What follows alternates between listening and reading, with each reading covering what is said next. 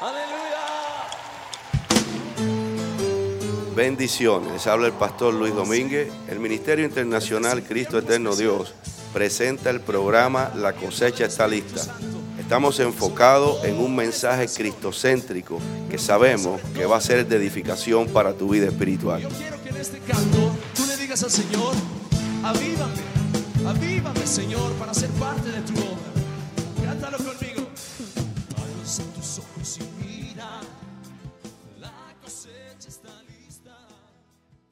Así que vamos a la palabra y vamos a buscar en la palabra.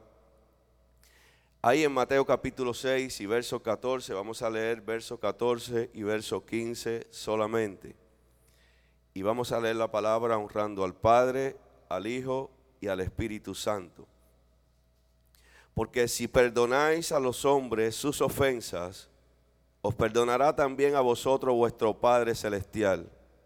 Mas si no perdonáis a los hombres sus ofensas, tampoco vuestro Padre os perdonará vuestras ofensas.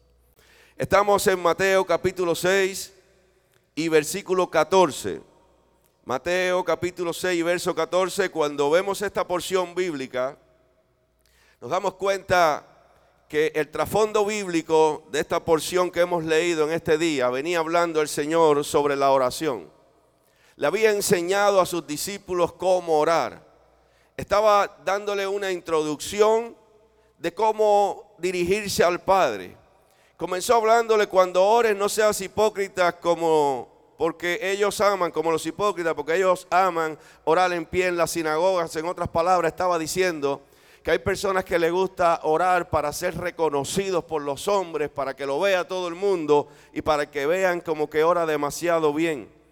También le enseña, le dice, cuando tú ores, entra en tu aposento y cerrada la puerta, ora a tu Padre que está en secreto y tu Padre que ve en lo secreto te va a recompensar en público. Hay una recompensa para aquellos que oran en secreto donde Dios los va a recompensar. Y sigue explicándole sobre la oración, pero llega un momento que le empieza a hablar sobre algunas cosas que impactaron el corazón de los discípulos. Siempre hemos enseñado que Dios obra por sus principios.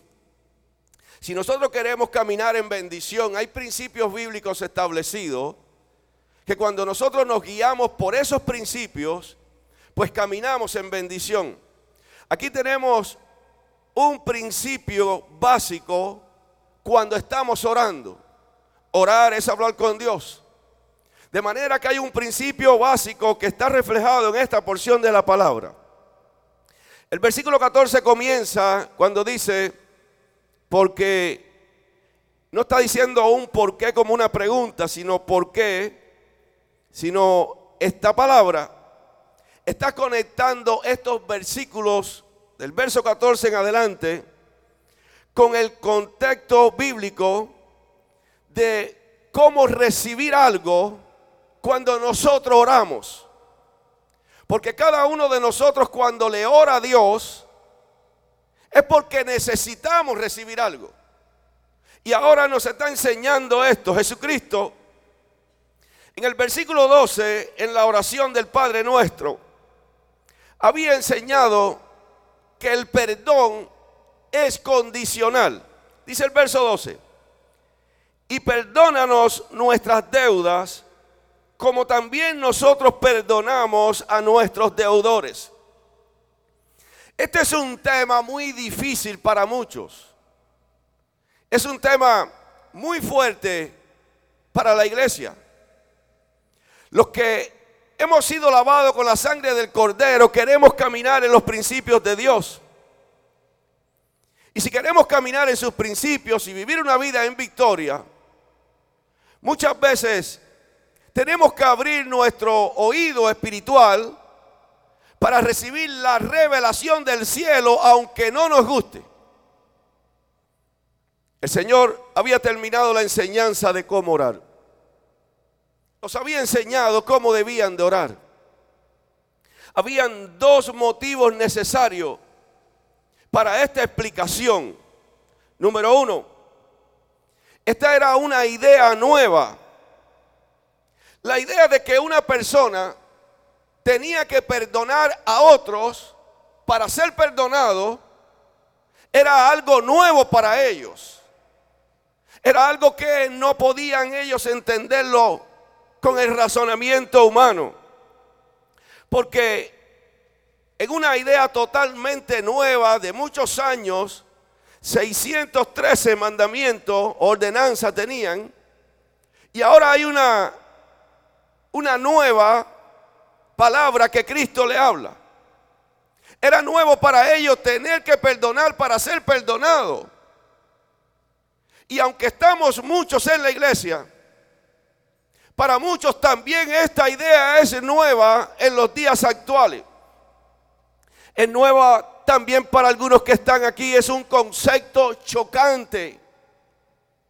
Como para yo ser perdonado tengo que perdonar. Porque si mi corazón está dispuesto a servirle al Señor? El segundo motivo para esta explicación que hace Jesús es perdonar. Dios no puede perdonar a un corazón que no perdona. Y aquí hay algo fuerte para muchos. La propia naturaleza del amor de Dios. La propia naturaleza de Dios como Dios justo. No le permite ser tolerante con el pecado, ni tampoco con un corazón que no perdona. Sé que cuando hablamos este tema, algunos pueden estar diciendo, es que usted no entiende, pastor, todas las cosas que he pasado. Usted no entiende todas las cosas que me han hecho. Dios solamente puede perdonar donde encuentra la misericordia y la ternura del perdón. El principio básico de la oración es perdonar. Había estado enseñando sobre cómo orar. Y ahora habla sobre el perdón. ¿Sabe? Ahí en Mateo capítulo 18, quiero leerle algo. Venga Mateo capítulo 18 un momento. Y versículo 21. Dice, búsquelo un momento, Mateo 18, 21. Entonces se le acercó Pedro y le dijo, Señor, ¿cuántas veces perdonaré a mi hermano que pecare contra mí? Ok, la Biblia habla de perdonar a nuestros enemigos, pero ahora se está refiriendo a los hermanos dentro del cuerpo de Cristo. Se está refiriendo a eso. Dice, ¿cuántas veces perdonaré a mi hermano que pecare contra mí? ¿Hasta siete? Jesús le dijo, no te digo hasta siete, sino aún hasta setenta veces siete.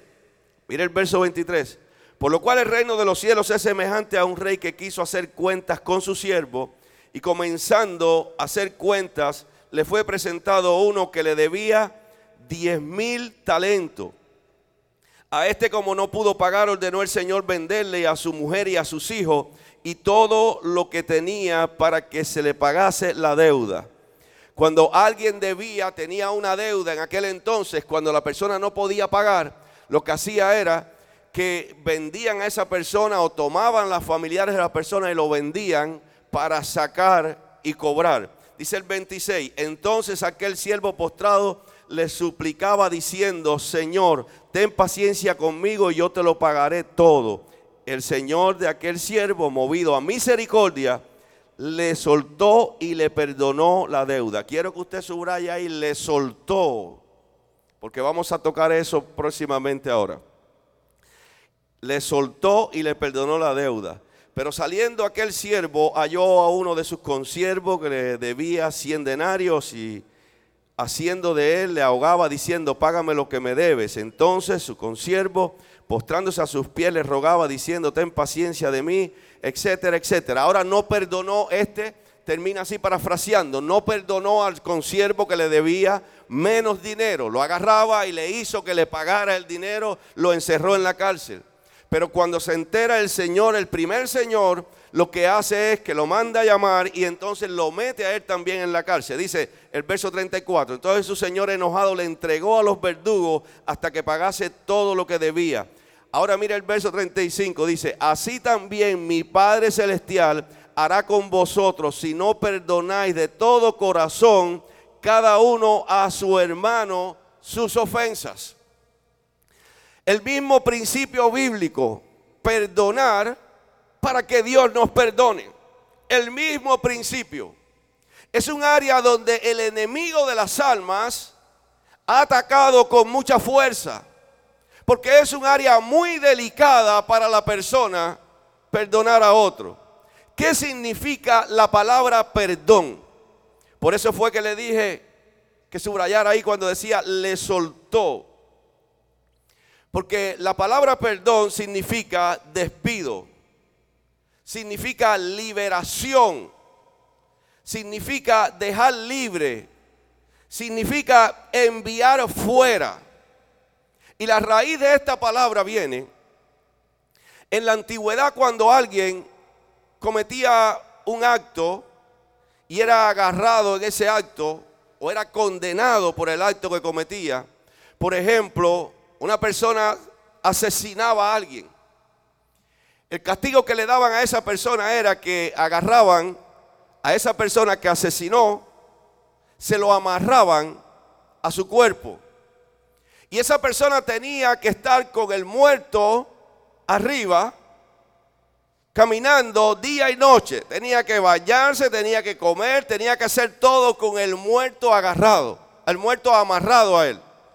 Porque había cometido un error, había sido un asesino y ahora estaba pagando la condena con el muerto amarrado sobre su cuerpo.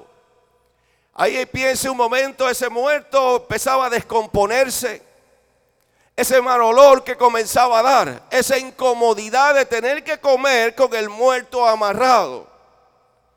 Ahora, la palabra perdón viene cuando esta persona era perdonada, lo que hacían es que desataban a ese muerto, era desatado, era soltado, era liberado de ese muerto que tenía, si la persona era perdonado. Ahora, llevándolo al término espiritual, cuando alguien no perdona, está en una condición que lleva a una persona amarrada a él. Tiene un muerto amarrado a su vida.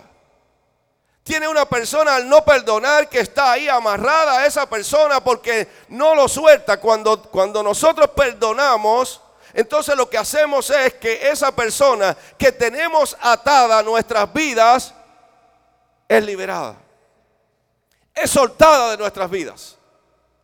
En unas palabras más simples, cuando nosotros no perdonamos, lo que estamos haciendo es cargando con algo que nos está haciendo daño a nuestra vida espiritual, que nos está haciendo daño para seguir hacia adelante. Miren, la estrategia que usa el enemigo para atar a la persona es que o sembrar ese rencor en el corazón de la persona es la ofensa. Esa es la estrategia del enemigo. Es muy fácil que alguien nos ofenda. Es muy fácil para algunos ofender a otros. Y esa ofensa significa una acción o un dicho que hace que alguien se sienta humillado o que alguien se sienta despreciado. Y esto conlleva que usted se sienta que lo han insultado, que lo han injuriado, que lo han maltratado, que lo han humillado a un punto donde usted siente rencor, donde usted se siente marcado, de manera que la ofensa es el ciñuelo o es la carnada, si usted lo quiere entender más fácil es la carnada para que usted caiga. Es como cuando están pescando que le tiran la carnada para que el pez muerda. Y si nosotros no estamos dirigidos por Dios y nos descuidamos, en cuanto nos ofenden, vamos a empezar a sentir en nuestro corazón un rechazo, un rencor hacia la otra persona. Y no es otra cosa esa ofensa que esa carnada para que usted caiga. O ese ciñuelo, no sé cómo usted lo entiende mejor. El ciñuelo, me acuerdo que era cuando salía alguien a cazar ponía un ciñuelo, si iba a cazar diferentes tipos de, de pájaros, pues ponía un ciñuelo que cantara. El ciñuelo lo ponía en una jaula. Ese ciñuelo comenzaba a cantar para que atrajera a los demás. Y muchas veces ese ciñuelo que ponen es una ofensa para que usted entonces pierda la bendición de Dios. Vamos ahí al verso 14 donde comenzamos de Mateo capítulo 6. Dice, porque si perdonáis a los hombres sus ofensas, os perdonará también a vosotros vuestro Padre Celestial. La Biblia está llena de promesas, pero esta debe ser una de las que nosotros debemos de observar con mucho detenimiento. Porque es el mismo Cristo enseñando sobre este tema. Era el mismo. Perdona y serás perdonado. Queremos ser perdonados, entonces tenemos que perdonar. Y hemos dicho que es un área muy fuerte en nosotros. Porque no es fácil cuando alguien te ofende perdonar. No es tan sencillo cuando alguien te, te ofende decir, no, ya estás perdonado. Una ocasión, alguien me estaba explicando o me estaba hablando sobre esto porque él había visto que alguien, un hermano, había ofendido a otro. Y de momento me dice, no, no, ya yo hablé con la hermana, ya se lo dije bien claro. El hermano lo ofendió de inmediato, ya tiene que perdonarlo y ya. Le dije, ¿tú crees que lo perdonó? Bueno, hay que perdonarse así tan rápido. Nosotros quisiéramos que fuera así. Decir que perdonamos es muy sencillo. Pero haber perdonado de verdad es otra cosa.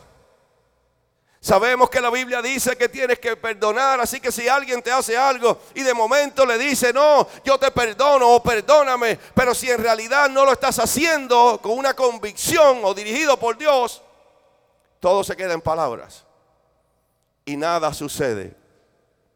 Jesucristo da por cierto que nosotros conocemos la necesidad de ser perdonados. Porque cada uno de nosotros sabe todos los errores que ha cometido constantemente. Y tenemos la necesidad de ser perdonados por Dios. De que Dios nos perdone. De una manera u otra, nos salimos de la senda del Evangelio. Nos salimos de los pensamientos que debemos de seguir.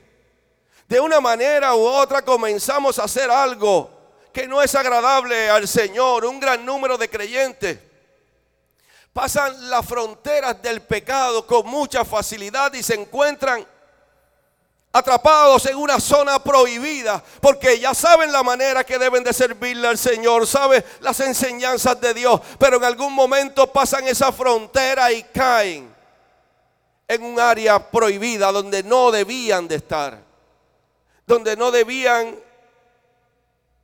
estar mirando ni recibiendo. Si hay algo grandioso en este mundo, es recibir el perdón de nuestros pecados. Si hay algo que hace que te sientas libre, es recibir el perdón de nuestros pecados. Cuando sentimos que Dios nos perdona, sentimos que un gran peso sale de nosotros sentimos el perdón de Dios y sentimos la aprobación de Dios. Y de manera que una vez Dios nos perdona, nos sentimos justificados por Él. Y justificados pues por la fe, entonces tenemos paz para con Dios. Sentimos una paz con Dios porque fuimos perdonados, sentimos la justificación de Dios. Ser absuelto y librado de toda culpa. Ser absuelto y librado de toda condenación para ser aceptado por Dios es algo maravilloso. Es algo que todos nosotros queremos ser, queremos sentir. Queremos tener esa aprobación de Dios. El perdón de pecados significa que somos libres, que somos puestos en libertad por eso es que usted escucha muchas veces al que el Hijo libertare será verdaderamente libre. ¿Por qué? Porque muchas veces estamos esclavizados al pecado. Cuando Cristo llega nos liberta y sentimos esa liberación. Existen varios prerequisitos para recibir ese perdón. Porque queremos ser perdonados por Dios, pero Jesucristo enseña algunos prerequisitos. Tenemos, número uno, que confesar nuestros pecados. Y esto no es confesar nuestros pecados como usted conoce en la religión tradicional, que es delante de un hombre y delante de ese hombre confesarle todo lo malo que usted hizo. No, es ir delante de Dios. Es ir delante del Señor. Dice en Primera de Juan capítulo 1, no el Evangelio de Juan, sino Primera de Juan capítulo 1 y verso 9, si confesamos nuestros pecados, el Señor es justo, es fiel y justo para perdonarnos. De manera que es un prerequisito. Número dos, tener fe. Y tener fe en Dios. Creer a Dios, creer que Dios realmente nos perdona. Porque si no creemos que Dios nos perdona, ¿cómo vamos a recibir ese perdón? Hay personas que viven marcados por años y que no entienden el perdón de Dios. Tenemos que tener esa fe en Dios, que nos acercamos a Él, que Él es galardonador de los que le buscan. Dice en Hebreos capítulo 11 y verso 6, pero sin fe es imposible agradar a Dios, porque es necesario que el que se acerca a Dios crea que le hay y que es galardonador de los que le buscan. Para recibir el perdón también, tiene que haber un arrepentimiento. Y muchas veces nosotros estamos acostumbrados allá afuera en el mundo a decir yo no me arrepiento de nada. Lo que yo hice ya lo hice y estamos confundidos en lo que significa arrepentimiento. Arrepentimiento es un cambio de dirección. Estábamos nosotros caminando en una dirección contraria a Dios, pero ahora nos dirigimos al Señor. Por eso en una ocasión, cuando sanaron a aquel hombre en la puerta del templo que se llamaba la hermosa, que era un hombre cojo, que estaba esperando, mendigando, que le dijeron, no tenemos plata ni oro, pero lo que tenemos te damos en el nombre de Jesucristo, levántate y anda, y lo agarraron. Y aquel hombre comenzó a saltar y comenzó a brincar.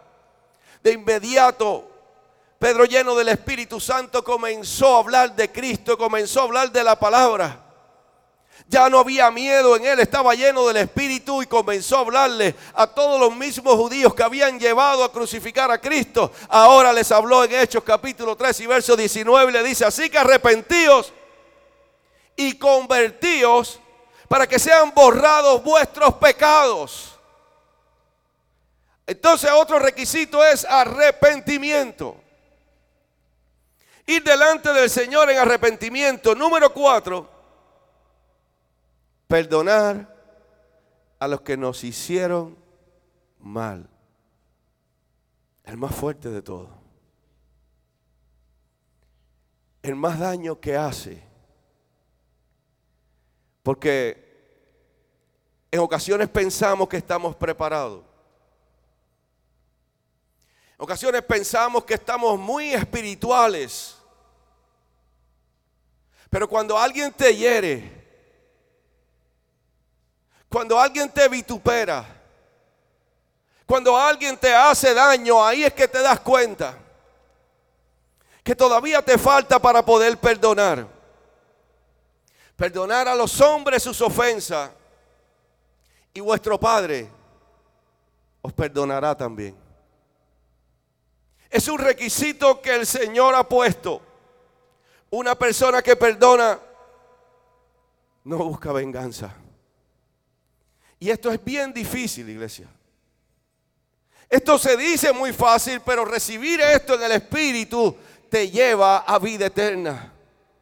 Recibir esto como revelación de Dios va a cambiar toda tu vida, porque hay muchas personas que te han marcado muy fuerte, que te han herido. Y es probable que usted esté diciendo, yo lo perdoné. Pero él va a ver lo que pasa cuando se mete con un hijo de Dios. Eso es venganza. Y una persona que perdona no siente venganza por otro. Una persona que perdona no siente resentimiento por otra persona. ¿Usted quiere ver algo esencial para la persona que perdona o no perdona? Una persona que perdona no murmura de otro. Por eso usted ve personas que dicen, yo amo a fulano, yo lo amo, pero fulano esto, esto, esto, y se vuelve una murmuración terrible. Ahí no hay perdón. Cuando alguien te venga a hablar de un hermano, cuando alguien te venga a hablar de una persona que tú aprecias o que tú has visto, tenga razón o no tenga, dígale hermano, perdónelo. No, yo lo perdoné, no lo has perdonado. Porque mientras estás murmurando de esa persona, no lo has perdonado. No hay perdón. Una persona que ha perdonado no juzga a los demás. Una persona que perdona no se alegra de los problemas que le suceden a la otra persona.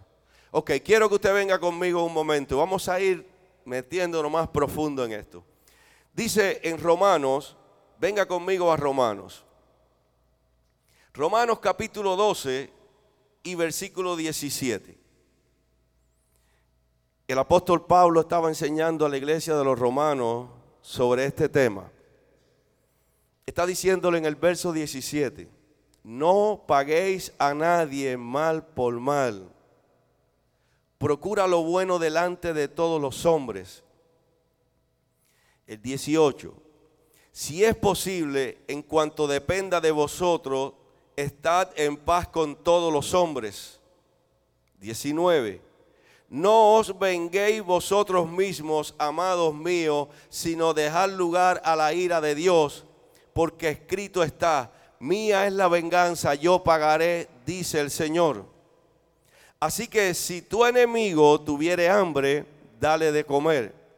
Si tuviere sed, dale de beber pues haciendo esto, ascuas de fuego amontonarás sobre su cabeza. No seas vencido de lo malo, sino vence con el bien el mal. Esto, cuando habla que mía es la venganza, muchos son atrapados en esta porción. Y piensan, bueno, si mi enemigo tiene hambre, yo le voy a dar de comer porque la Biblia dice, el Señor está diciendo que mía es la venganza. Que si tuviere hambre le doy de comer. Si tuviere sed le doy de beber. Porque haciendo esto, ascuas de fuego amontonaré sobre su cabeza. Ascuas de fuego son los carbones que nunca se apagan, que están ahí prendidos. Así que cuando yo hago esto, le doy de comer, le doy de beber y espero que le acabe de pasar o que le caiga un rayo. Si estamos pensando de esa manera, no hemos perdonado. Si estamos pensando de esa manera, usted tiene que tener cuidado. Déjeme no mencionar que rayo le caiga a usted. No, no, lo cubro con la sangre de Cristo. Pero usted tiene que tener cuidado con lo que está hablando. Porque no es el método que Dios está diciendo. Cuando alguien de verdad ha perdonado, si a esa persona le sucede algo, usted siente dolor por lo que le ha sucedido. Ahí es que está la victoria total.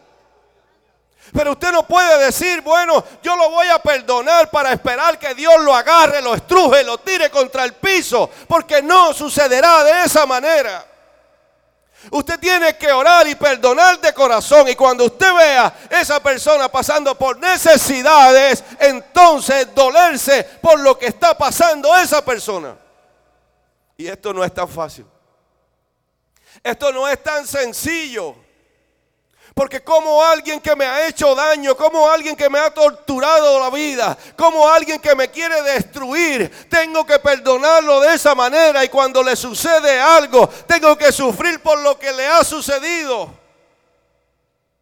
Son principios bíblicos que te darán la victoria.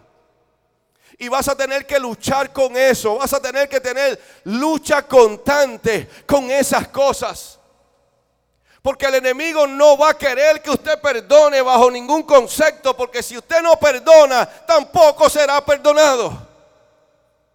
Y si usted no perdona, no vas a obtener la victoria. Y el enemigo se cansará o no se cansará de alimentar tus pensamientos para que no perdones. Estará constantemente recordándote todo lo que te hicieron, todo lo que te dijeron Toda la vergüenza que te hicieron pasar, el enemigo estará constantemente recordándote esto. Y constantemente tienes que estar viniendo a la presencia de Dios diciéndole, Señor, necesito perdonar a fulano. Necesito perdonar por esto. Necesito, Señor, que pongas perdón en mi corazón. Y es una lucha que vas a tener. Porque muchas veces pensamos que podemos perdonar por nuestras propias fuerzas y el perdón es algo que viene de Dios. Por eso usted ve muchas personas que dicen, yo lo perdoné, pero no ha perdonado nada. Aunque Dios nos manda, nosotros tenemos que tomar la decisión de perdonar. Pero buscamos la ayuda de Dios para poderlo hacer. Buscamos la ayuda de Dios para poder perdonar a esas personas que nos han hecho daño.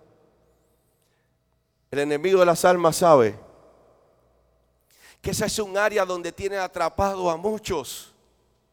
Porque es muy difícil de comprender esto si no estamos en el Espíritu. Es muy difícil de poder entender cómo voy a tener victoria, pero yo lo que quiero es agarrarlo y quiero vengarme por lo que me hizo. Esa es la actitud normal nuestra. Tomar venganza por las cosas que nos hicieron. Cuando tenemos sentimientos en contra de otra persona o malos sentimientos hacia otra persona, eso no le agrada a Dios. Eso no le agrada al Señor, es guardar el pecado en el corazón. Estás agarrando el pecado y dejándolo ahí. Y como nadie lo ve, puedes aparentar que estás muy bien con Dios. Pero Dios que todo lo sabe, el que todo lo ve, sabe que necesitas perdonar. Perdonar a los que nos han hecho daño o los que nos han hecho mal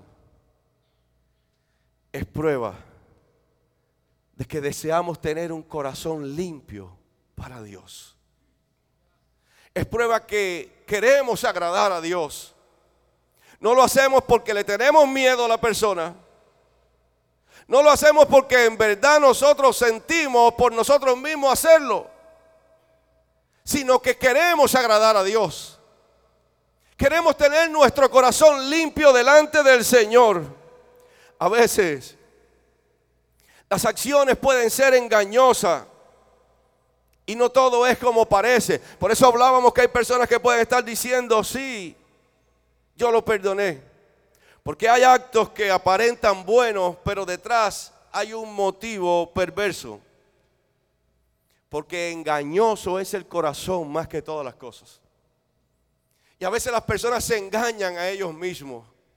Debemos de pedirle a Dios que Dios verifique, que Dios mire nuestro corazón, que revele nuestras motivaciones. Que Dios esté revelando nuestras motivaciones en cuanto a los que nos han ofendido. ¿Cómo estamos nosotros pensando? ¿Cómo estamos nosotros haciendo? Mire, dice ahí el verso 15, venga a Mateo capítulo 6 y verso 15. Dice, mas si no perdonáis a los hombres sus ofensas, tampoco vuestro Padre os perdonará vuestras ofensas. Resistirse a perdonar es quedarnos sin perdón. Resistirnos nosotros a no perdonar a los que nos han hecho daño es quedarnos sin perdón. Pero yo quiero iglesia porque a veces se malinterpreta todo esto. Nosotros sabemos que tenemos que perdonar. La Biblia dice que tenemos que perdonar. Y tenemos que hacerlo. Y algunas personas dicen, bueno, tengo que perdonar y Usted lo ve que toman decisiones equivocadas, van corriendo donde la persona porque dice, si tu hermano tiene algo contra ti, ve tú y pídele perdón. Pero muchas veces van a pedir perdón y no es ni el momento, ni lo está haciendo dirigido por Dios, ni lo está haciendo de corazón. En una ocasión un hermano tuvo un problema en la iglesia, se fue de la iglesia. Y enseguida se tuvo problema con alguien, eh, tocaba la batería y tuvo problema con alguien en la iglesia y y después se molestó conmigo porque no lo apoyé y se fue. y le dije a mi esposa, vamos a visitarlo. El otro día fuimos a visitarlo y cuando llegamos a visitarlo me botó la casa.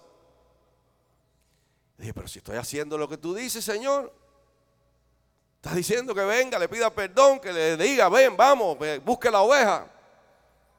Pero el Señor me ministró, es que no era el momento para hacerlo. ¿Sabe? Hay algo que siempre me impresiona. Porque el apóstol Pablo es el que estaba hablando, donde leímos allí ahora que dice, ascuas de fuego amontonará sobre su cabeza la iglesia de los romanos. Le estaba enseñando sobre eso.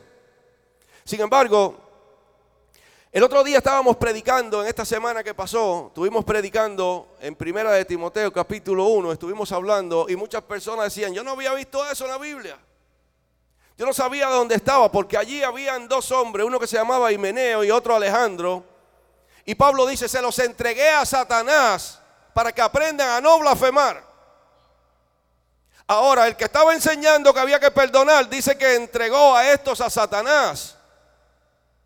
Pero tiene que haberlo perdonado primero. Estaban blasfemando porque alguien que quiere hacerle daño a la obra de Dios son cosas diferentes. Por ejemplo, hace un tiempo atrás también hablé sobre esto. Jesucristo cuando estaba en la cruz, él dijo, Padre, perdónalos. No saben lo que hacen. Los perdonó. Pero cuando Jesucristo resucita, Él no va a esas personas que lo crucificaron. Es probable que dentro de los 500 que habla Corintio, donde Jesucristo estaba, estaban frente a Jesucristo, es probable que alguno de esos 500 cuando Jesucristo perdonó, se haya arrepentido y estuviera allí convertido. La Biblia no lo dice. Pero Jesucristo no va en ningún momento a aquellos que Él perdonó porque le estaban haciendo daño. Y muchas veces nosotros creemos cuando nos hacen daño que tenemos que ir donde esa persona para que nos siga dando en la cabeza. El perdón tiene que ser de corazón, tener ese perdón en el corazón, saber que lo hemos perdonado. Porque la relación con Dios nadie la va a conocer solamente a usted y Dios. Esa relación para que usted camine en victoria, para que camine de la mano de Dios. ¿Cuántas personas están pidiendo que Dios haga algo? Señor, haz esto, haz lo otro, pero ellos mismos no están dispuestos a hacer nada. ¿Cuántas personas están pidiendo que Dios haga justicia, que Dios haga esto, que haga lo otro? Pero ellos no se mueven en ningún momento en esa dirección también para hacer. Mire lo que dice Lucas. Quiero que usted venga un momento a Lucas, capítulo 17. En Lucas capítulo 17, allí estaba diciendo, verso 1, búsquelo conmigo un momento.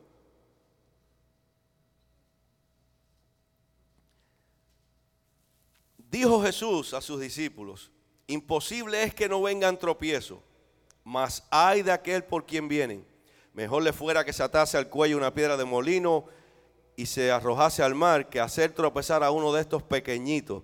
Mirad por vosotros mismos. Si tu hermano pecare contra ti, repréndele. Y si se arrepintiere, perdónale.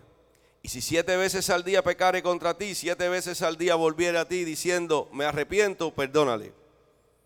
Ahora dice el verso 5. Dijeron los apóstoles al Señor, aumentanos la fe. Los apóstoles dijeron, esto es demasiado fuerte. Nosotros no lo podemos hacer. No podemos estar perdonando a uno ahora y más tarde y después y otra vez. No podemos hacerlo. Ahora le dicen al Señor, aumentanos la fe, porque si tú no nos aumentas la fe, nosotros no lo vamos a poder hacer. Dice el verso 6. Entonces el Señor le dijo, si tuviera fe como un grano de mostaza, podrías decir a este sicómoro, desarraigate y plántate en el mar y os obedecería. Está poniendo la falta del perdón como una montaña que está atravesada, que con fe nosotros tenemos que pedir para que el Señor nos aumente esa fe y poder perdonar empezar a ver en el Señor la solución, que Él es quien nos puede ayudar. La sociedad vive según las normas. La sociedad vive en la ley del talión, ojo por ojo y diente por diente. Así vive la sociedad allá afuera. Vive de esa manera. Lo, si tú me haces, si tú me das, yo te doy. Si tú me haces esto, yo te hago esto. Los sentimientos en contra de otros causan perturbación interior. Cuando usted tiene sentimientos en contra de otra persona, usted va a estar perturbado interiormente. Usted no puede desarrollarse usted en una vida espiritual. La falta de perdón puede causar problemas, inclusive problemas mentales, problemas emocionales en las personas, como también problemas físicos. La falta de perdón trae una serie de consecuencias. El que perdona, gana, no pierde. Y es difícil poder entender esto. Es beneficio cuando perdonamos para nosotros mismos. Es beneficio cuando perdonamos para nuestras vidas espirituales. La respuesta para que haya paz entre dos personas es Jesucristo. La única manera de encontrar la paz, que una persona usted se acerque y entienda que usted está dirigido por el Señor, tiene que ser que esa persona tenga a Cristo también. Si esa persona no tiene a Cristo en su corazón y usted le pide perdón, piensa que usted que lo ha derrotado, piensa que usted es un derrotado, que usted es un humillado, que usted no vale un centavo. Pero el que tiene a Cristo, el que tiene a Jesucristo, sabe que cuando una persona pide perdón y esa otra persona tiene a Cristo, entonces hay una reconciliación, hay paz en los corazones. Hay actitudes diferentes hacia el perdón. Está la actitud de la persona que duda, que empieza a dudar y dice, quizás existe Dios, quizás no existe Dios. Así que yo no sé si no sé si eso será real, que tengo que pedir perdón o tengo que perdonar. Y no sé si eso es una realidad, así que empieza a dudar sobre el Señor. Está la actitud de la persona con cargo de conciencia. Sabe que necesita perdón, sabe que es culpable sabe que en su interior está pasando algo que tiene que perdonar. Está la actitud del religioso social. Este ve a Dios como un abuelito buena gente. Que Dios me entiende, Dios me va a entender, que le permite vivir como Él quiera, que puede seguir haciendo lo que Él quiera y que no va a tener ningún problema en cuanto yo me acerque al Señor, el Señor me va a entender. Y está también la actitud del cristiano maduro. Ese es el que conoce la gran necesidad del perdón de Dios. El que conoce que necesita ser perdonado por Dios. Que necesita vivir en un espíritu de arrepentimiento día a día. Que empieza a darse cuenta de que en, el día ha mirado lo que no debe de mirar, ha tocado lo que no debe de tocar, ha hecho lo que no debe de hacer y hay un arrepentimiento. Mire, quiero ir adelantando y venga conmigo a Colosenses capítulo 3. En Colosenses, si quieres se lo busco para ir adelantando, que el tiempo va corriendo. Colosenses capítulo 3 y verso 12. Y no quiero extenderlo mucho, porque sé que el domingo pasado se extendemos un poquito. Colosenses capítulo 3 y versículo 12. Dice, vestidos pues como escogidos de Dios, santos y amados, de entrañable misericordia, de benignidad, de humildad, de mansedumbre, de paciencia, soportando unos a otros y perdonando unos a otros. Si alguno tuviere queja contra otro, de la manera que Cristo perdonó, así también hacerlo vosotros. Jesucristo es el perfecto ejemplo de perdón. Es el perfecto. En Romanos capítulo 3 y verso 23 dice, por cuanto todos pecaron y están destituidos de la gloria de Dios. Necesitamos el perdón de Dios. Jesucristo quiere perdonar. Jesucristo quiere salvar. Él quiere hacerlo. Pero tenemos que ir delante de Él con corazones sinceros. Uno de los beneficios más grandes del sacrificio de Jesús en la cruz del Calvario es que Él nos perdona. La Biblia dice, si perdonamos, Él nos perdona. Es difícil poder entender esto y ver la línea donde está. Aunque muchos no se dan cuenta del perdón de Dios y siguen cargando, arrastrando con los señalamientos que ha tenido por, años. Han hecho algo en tal etapa de su vida y vienen cargando con eso. Alguien te ha dicho, tú eres de esta manera, te ha marcado negativamente y estás cargando con una falta de perdón de usted mismo. Muchas veces nosotros hablamos de perdonar a otros, pero muchas veces nosotros mismos no nos hemos perdonado. Pensamos que estamos siendo castigados, pensamos que el castigo de Dios está ahí sobre nosotros por algo que hicimos, porque no nos perdonamos. Dios ya nos perdonó y nosotros no nos damos cuenta. Ya Dios envió a su Hijo, fue a la cruz del Calvario, perdonó nuestras vidas y seguimos cargando con la culpabilidad. Ya Dios te perdonó. Pero perdónese usted también. Perdónese usted por lo que hizo incorrecto, por lo que dijo, por lo malo que hizo. Perdónese. Porque ya Dios lo hizo. Mire, en una ocasión hablé sobre algo y es impresionante. Había dos niños que fueron a la casa de su abuelo. Los abuelos vivían en el campo. Y cuando llegaron a la casa de los abuelos, los abuelitos muy emocionados le regalan una onda al niño. La onda que la pone tira la piedra. Y el niño se emociona con aquella onda y sale para el bosque y comienza a practicar con aquella onda, a tirar la piedra. Pero nunca daba en el blanco. Daba con la onda y siempre daba donde no era y el niño estaba frustrado no sabía manejar la onda, no sabía tirar la piedra con exactitud. Así que frustrado dice, me voy para casa de los abuelos nuevamente, allí voy a almorzar, voy a llegar, tenía hambre. Cuando va llegando a casa de los abuelos, ve un pato y este pato era la mascota de la abuela. Y agarra la onda y la primera piedra se la metió en la cabeza al pato y lo mató. Mató al pato de la abuela. De momento el niño se asusta. Porque él que no le daba nada, ahora le dio con exactitud al pato. Agarra el pato de inmediato y lo esconde. Para que la abuela no se diera cuenta. Y cuando esconde el pato se da cuenta que su hermanita lo estaba mirando. Llegaron a la casa, comieron y después que comen, la abuelita le dice a la hermanita, ven para que me ayudes a fregar los platos. Y la hermanita se acerca al hermanito, le dice a la abuela, no, mi hermanito, él es el que quiere fregar los platos. Y se acercó al hermanito y le dijo, acuérdate del pato. Y el hermanito fue y se puso a fregar los platos. Al otro día pasa lo mismo, la abuelita llama a la niña para barrer la casa. Y la niña dice, mira qué coincidencia, mi hermano tiene deseo de barrer la casa. Y el hermano estaba medio enojado y la niña se le acerca y le dice, acuérdate del pato. Va el hermanito y barre la casa. Posteriormente viene el abuelo y quiere llevarlos a pescar.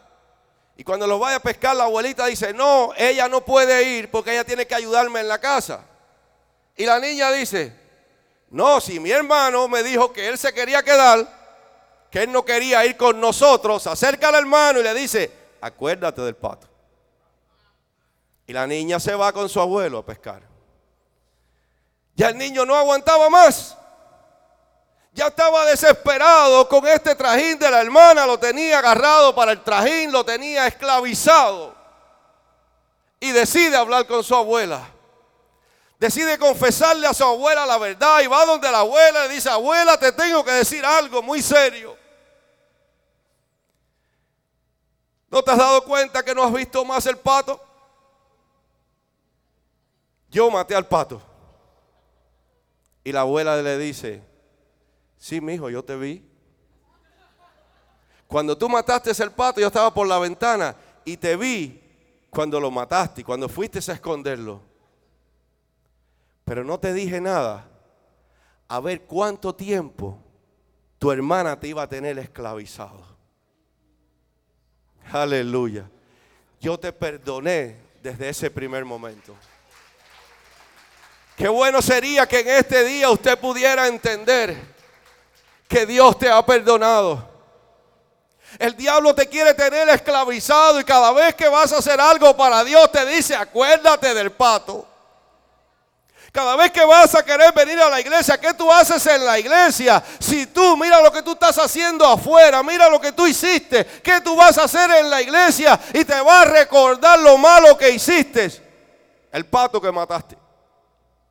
Constantemente el diablo te va a tratar de estar acusando, pero Dios ya te perdonó, porque lo que tú hiciste Dios lo estaba mirando. Y cuando tú vienes, te va a recibir como se recibe al hijo pródigo, te va a abrazar, te va a besar y te va a dar la bienvenida a su reino. Qué bueno sería que en este día usted pudiera venir delante del Señor y confesarle al Señor sus pecados. Decirle, Señor, yo te acepto. Nada más, nadie más me va a tener esclavizado. El enemigo me está señalando, me está tirando los dardos constantemente, me está sacando en cara lo malo que hice, cómo te fallé, cómo me separé de tus caminos. Pero gloria a Dios que me has estado mirando siempre, que tu mirada ha estado sobre mí, que me has perdonado, que me has recibido Hoy es día que comience a perdonarse usted mismo también. Hoy es día que usted empiece a decir, si Cristo me perdonó, ¿cómo no me voy a perdonar yo también? ¿Cuántas cosas ha hecho que te están marcando constantemente? Personas que te han marcado con palabras. Ya no eres la misma persona de hace un tiempo porque cometiste errores que están señalándote constantemente. Jesucristo te quiere perdonar en este día. Sería maravilloso poder recibir ese perdón de Dios. Que no sigas con esa carga. Porque cuando Dios te perdona, esa carga se va. Cuando Dios te perdona, te sientes libre. Él es nuestro perdonador.